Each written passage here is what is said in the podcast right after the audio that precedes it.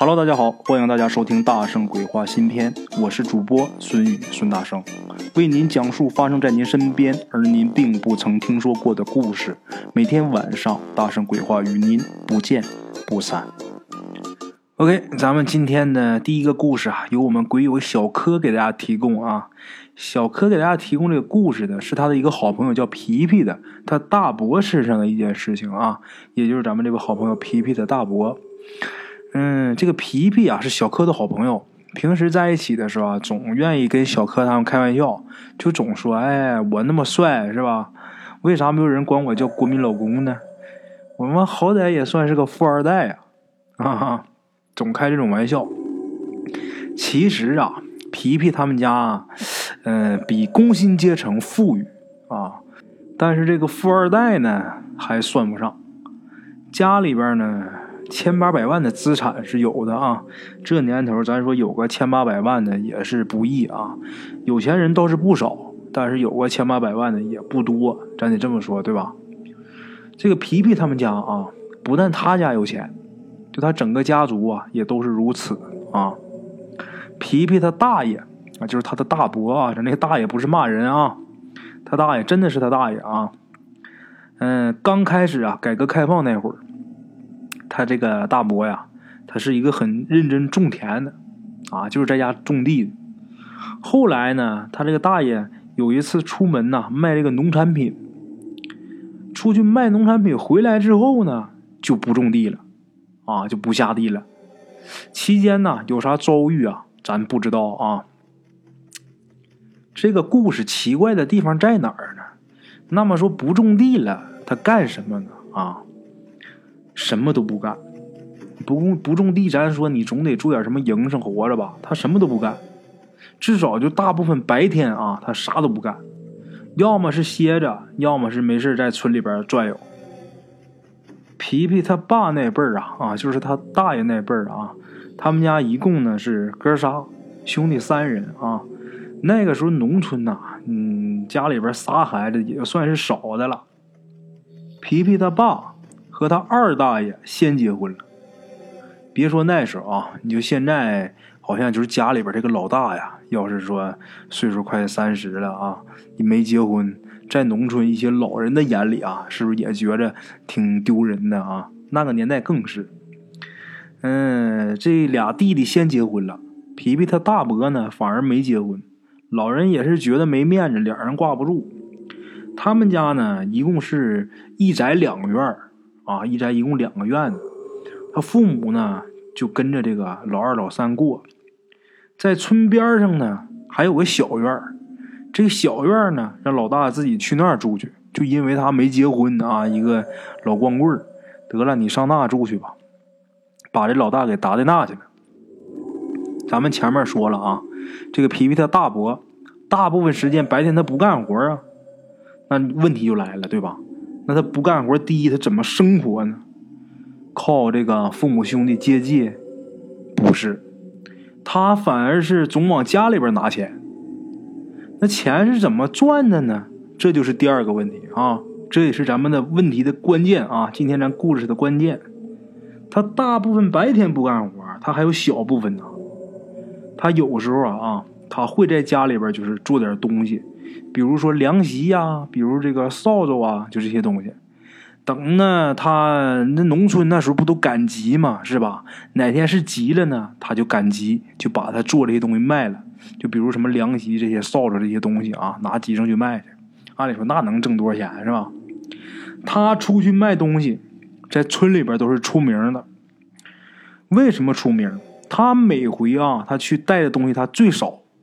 但是他每次啊赚的钱是最多，咱们就随便随便举个例子啊，有一回啊，他赶集，就这个皮皮他大伯啊赶集，他空手去了，然后有同行的村民就问他啊，就说你老大，你今儿打算去卖个啥呀？他说我到集上再看吧。一堆跟他上集的人啊就觉得可笑啊，那赶集的都是十里八村的，是不是？能有什么紧俏的东西啊？你这赶趟集还得上集上现进货，进完你再搁集上卖，那他妈谁能从你这加价买呀？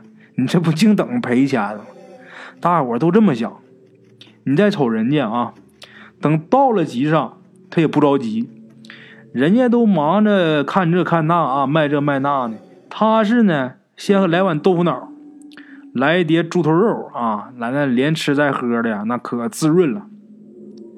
也吃完了，也喝完了啊，吃饱喝得了，人在集上闲溜达闲转。这会儿呢，就有一个邻村的一个卖猪肉的，就听别人啊就说他这个事儿啊。然后就跟他斗，说你这 行哈，你这来今天没选好卖点啥呢？他说没有啊，我再看吧。然后这卖猪肉就说，要不你来块猪肉吧。皮皮他大伯说那行，来吧。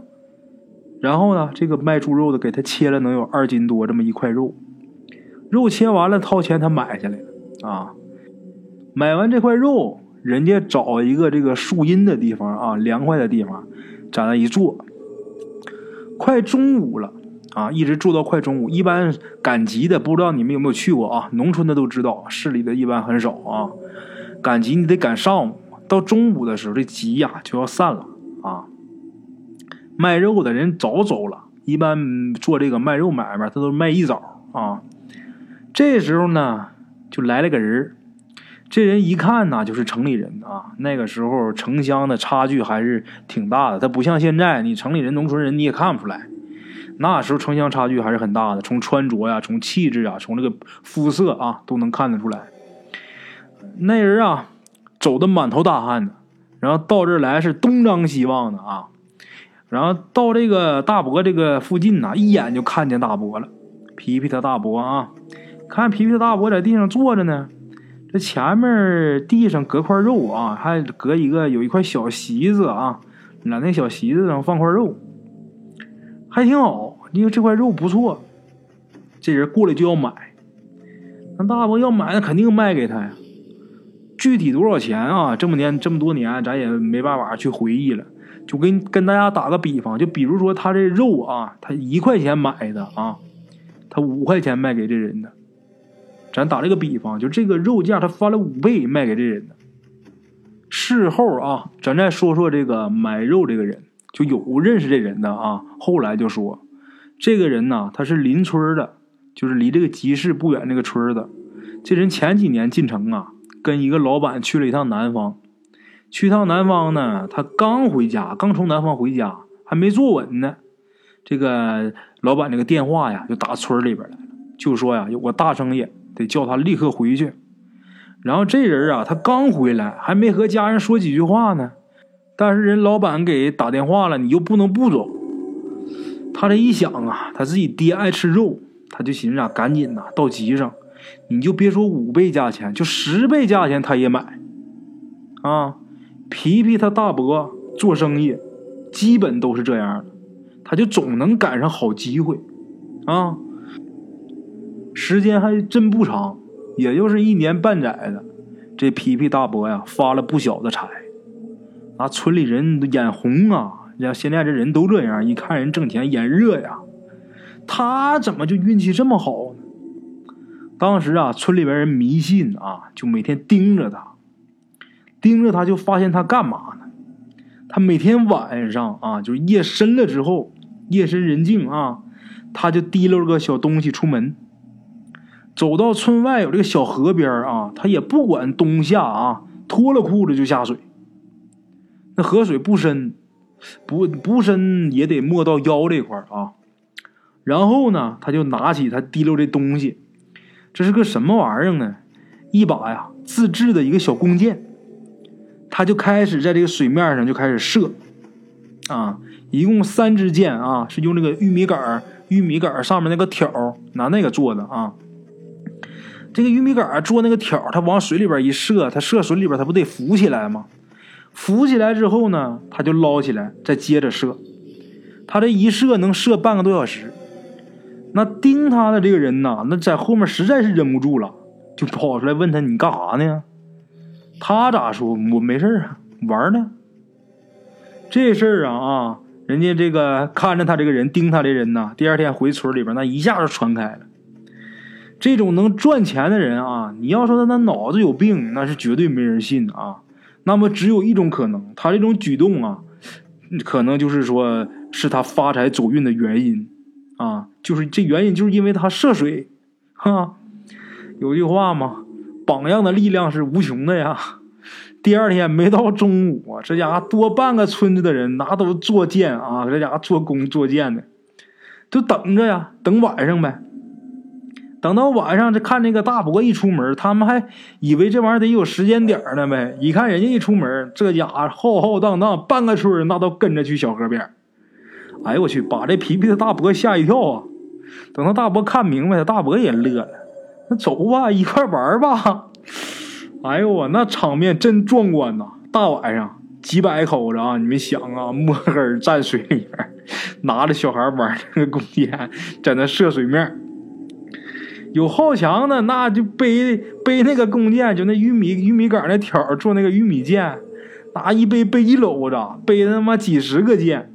还有打架的呢，就比如说这个呃张三啊，他射射到水里边这个箭被这个李四给捡了，给误捡了嘛。张三就不答应了呗，你这是捡我财运呐。然后俩人一言不合呢就干起来了。这大伯呢还得赶紧过去给劝啊，皮皮的大伯。这么说吧，就是一连 闹腾了得有一个多月，大家还是该什么样还是什么样。这个发财的呢，依旧是这个皮皮的大伯一个人。那村民你这射他妈一个月了，这也不见效啊，然后就心懒了啊，心就懒了，自然呢。有脑子活的呢，晚上没啥事呢，提溜着酒啥的就去这皮皮他大伯家，就说：“你看你也涉水，咱也涉水，你看你涉完就能挣着钱，俺们怎么挣不着钱？你看你能不能给我们传授点你的秘籍呀？”大伯也很为难呢，就说：“我我就是去玩儿，你们就非得要跟我去，就这个事儿啊。”他每天晚上还照旧上那儿去涉水。过了得有两年时间，那大伯他总能赶上那好事儿。你要说一回行，两回、三回，也许是巧合，他回回都是做买卖。只要他想卖这玩意儿，那就翻倍的往出卖，那钱赚的噼里啪啦的啊！两年时间，那大伯那钱攒多了，攒多了去了，有钱了得了，进城发展嘛。等给咱提供故事这位好朋友啊，嗯，他这个朋友皮皮。上中学的时候，皮皮他大伯呀，那时候就已经把，呃，皮皮的爷爷奶奶啊，他大伯的父母就已经接进城了，而且呢，在这个城里还开了两家公司，公司很大的公司啊，也把自己那两个兄弟呢也叫进城了，也就是皮皮他父亲和皮皮他二叔啊，嗯，皮皮家呀，就是靠着他大伯的提携，慢慢才发达的啊。他大伯一直到九十年代才结婚，当时也四十多了。那时候他娶那媳妇儿啊才二十二。嗯，他大伯的父母啊也不看好，就以为小这么多岁啊，是不是人家是不是图钱呢？是不是也不能跟你怎么过呀？就是为了你有钱呢？结果人家还真不是图钱，人家俩人啊还好的很。皮皮啊也问过他大伯啊，就说你是不是？真是因为涉水发的财呀！一般说大伯呀，跟别人说啊，跟他村子的村民跟他们对付，那就是我就是玩儿，是吧？但是今天这毕竟是自己亲侄子，那你对他肯定不能像对外人似的啊。他大伯呢就跟皮皮说：“哎呀，等我哪天不干了啊，我不干那天，我肯定把我这个发财的本事交给你们小哥几个。现在。”别问，啊，给咱们提供故事啊！这位好朋友小柯呀，就是跟我说，就直到现在啊，他大伯做生意，说实话啊，他那个公司是挺大，但是产品呐、管理呀、理念各方面都很平常。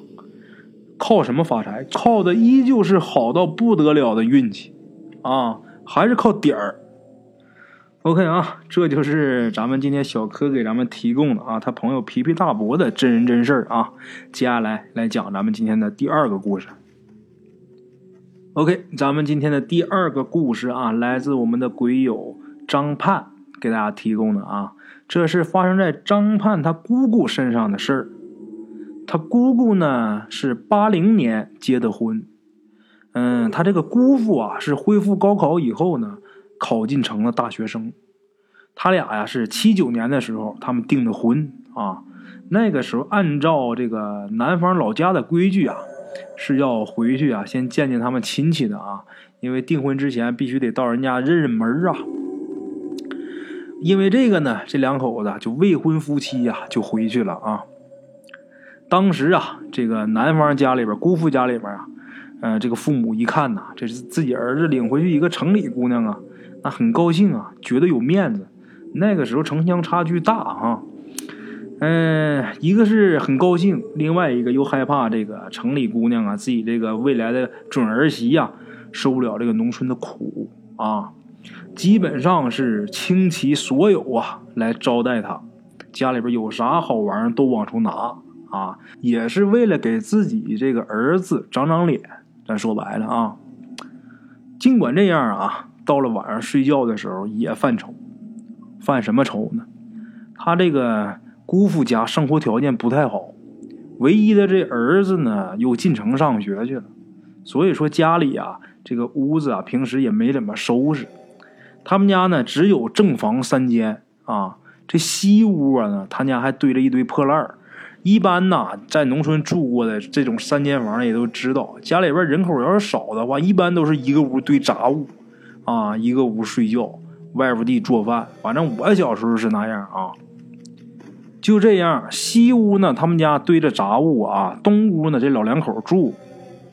这个那张盼他姑姑啊，跟这姑父，他俩要是回去的之前啊，这小两口啊，要是回去之前提前跟家里边说一下，家里边还能准备准备。但是七九年，当时由于这个通讯不方便呐，两个人学习工作又忙啊，是到这个近前了，提前两天的时候才跟家里边说，这个张盼他姑父啊才托人跟家里边说，这时间就来不及了呀，收拾也来不及了。好家伙，到睡觉的时候这老两口这犯愁，最后说呀，要不然让这个老太太啊和这个。呃，张盼姑姑啊，跟这未来准儿媳这俩娘俩在屋里边住啊。这那爷仨呢，就去堂屋去打地铺去。当时那快春节了，那快春节那外边多冷啊，那那堂屋啊。这个张盼他姑姑就说什么，就坚决不同意啊，就说不行，不能让让你们这样打地铺。这是说了多少回，然后这个他姑姑也没同意啊。后来呀，一想啊，咱再想想办法吧。又想了一个什么办法呢？张盼他姑父啊，有个老姨啊，孤身一人呐，儿子当兵去了，说要不让准儿媳去他家住去吧，是吧？然后这个张盼姑姑也都同意了。这儿媳妇同意了，那得了，赶紧让儿子说，你赶紧去给你老姨送信儿啊，你赶紧把被子给捂上，一会儿就过去了。他到那儿以后，跟自己老姨一说，老姨也很重视这个事儿啊。但是啊，他们家他儿子走以后啊，他老他这老姨呀，一直都是一个人住啊。就是张盼他姑父这个老姨啊，一直都是一个人住，家里就一张床，赶紧收拾吧，收拾出一套新的被褥出来。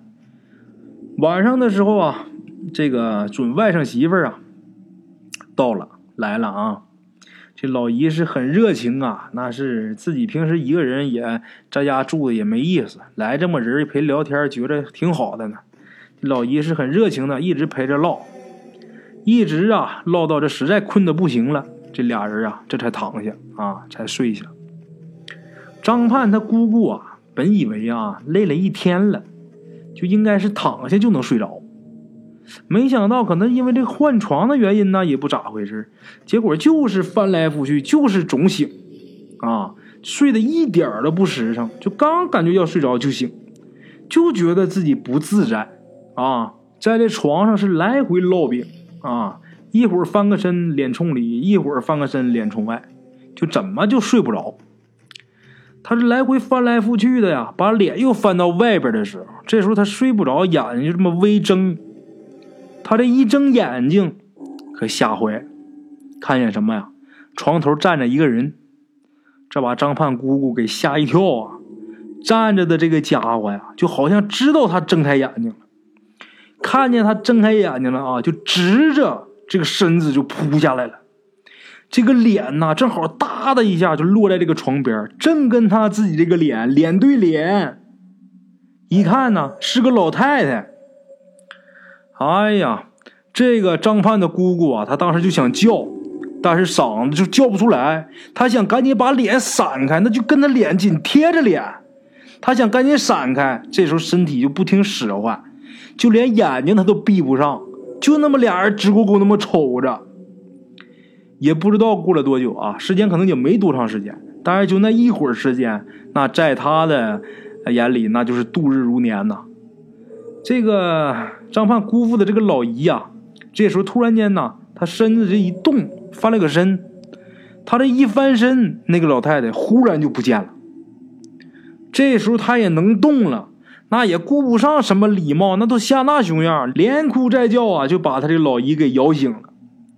醒了以后，把这事跟老姨一五一十一说，他这老姨听完呢，就很尴尬的样子啊，就一直啊陪着他坐着，也就那就别那还睡啥呀，坐着唠吧，一直啊坐到天亮啊，他这个张盼的姑父来接他来了，他俩呀才回去，回去简单吃了一口东西啊，那小脸都吓煞白，俩人啊当天就赶紧就回县城了，就都没敢在那再多待一晚上。后来呢，张盼姑姑八零年结婚，结婚以后呢，结婚生子嘛，啊，生孩子咱就不用多说了。九几年的时候，他这个老姨的儿子啊，就当年在人家借住的那个老姨，老姨的儿子那时候已经下海做生意了，当兵回来以后啊，做生意了，有点钱了。张盼的姑父啊也有钱了，也就把他姑父的父母也都接进城里边来住来了啊。那两个这都到城里来了，人家俩是老姐们儿，是吧？这个张盼姑姑的婆婆，还有她那老姨，人家俩是亲亲姐俩呀，那肯定得来回串亲戚，就邀请这个老姨啊来玩儿。来玩儿那肯定得吃饭呢。那家里边这个家宴上啊，在桌上就说起了当年的这个事儿。这个老姨呀，在桌上啊，就可抱歉的说啊，就说呀，当年呐，他家太穷了。那时候文革嘛，后来呀，就是文革期间，村里边啊挖沟，就挖出来一具棺材。他儿子那时候还没去当兵呢，在家的时候就看这个棺材，这个木料好啊，好木料，然后就把这棺材板子就给拉回去了，拿这棺材板打的床。他们家一直都没事那天呢，把他给吓着以后啊，他这个老姨呢也是请人给看了。来看这人就说呀：“你呀是命硬，你睡这床是一点毛病不犯。但是那孩子那八字没你硬啊，命软，那他肯定能看得着。”他老姨一听说命硬啊，那他睡没事那床也就没换。后来是一直等到他儿子发财了，才把那床换了的。啊，哎呀，张盼他姑父他老姨啊，今年快一百了，那身体还挺好的。要照这看呢，这命还真挺硬啊！好了啊，这是咱们今天的两个故事啊，感谢各位好朋友的收听，咱们明天继续。OK，各位老铁们啊，咱们今天的故事呢，先到这里，感谢各位好朋友的收听啊！我的投稿微信是幺八七九四四四二零一五，欢迎各位好朋友加我的微信，点赞、转发、评论。今天呢，故事先到这儿，咱们明天同一时间不见不散。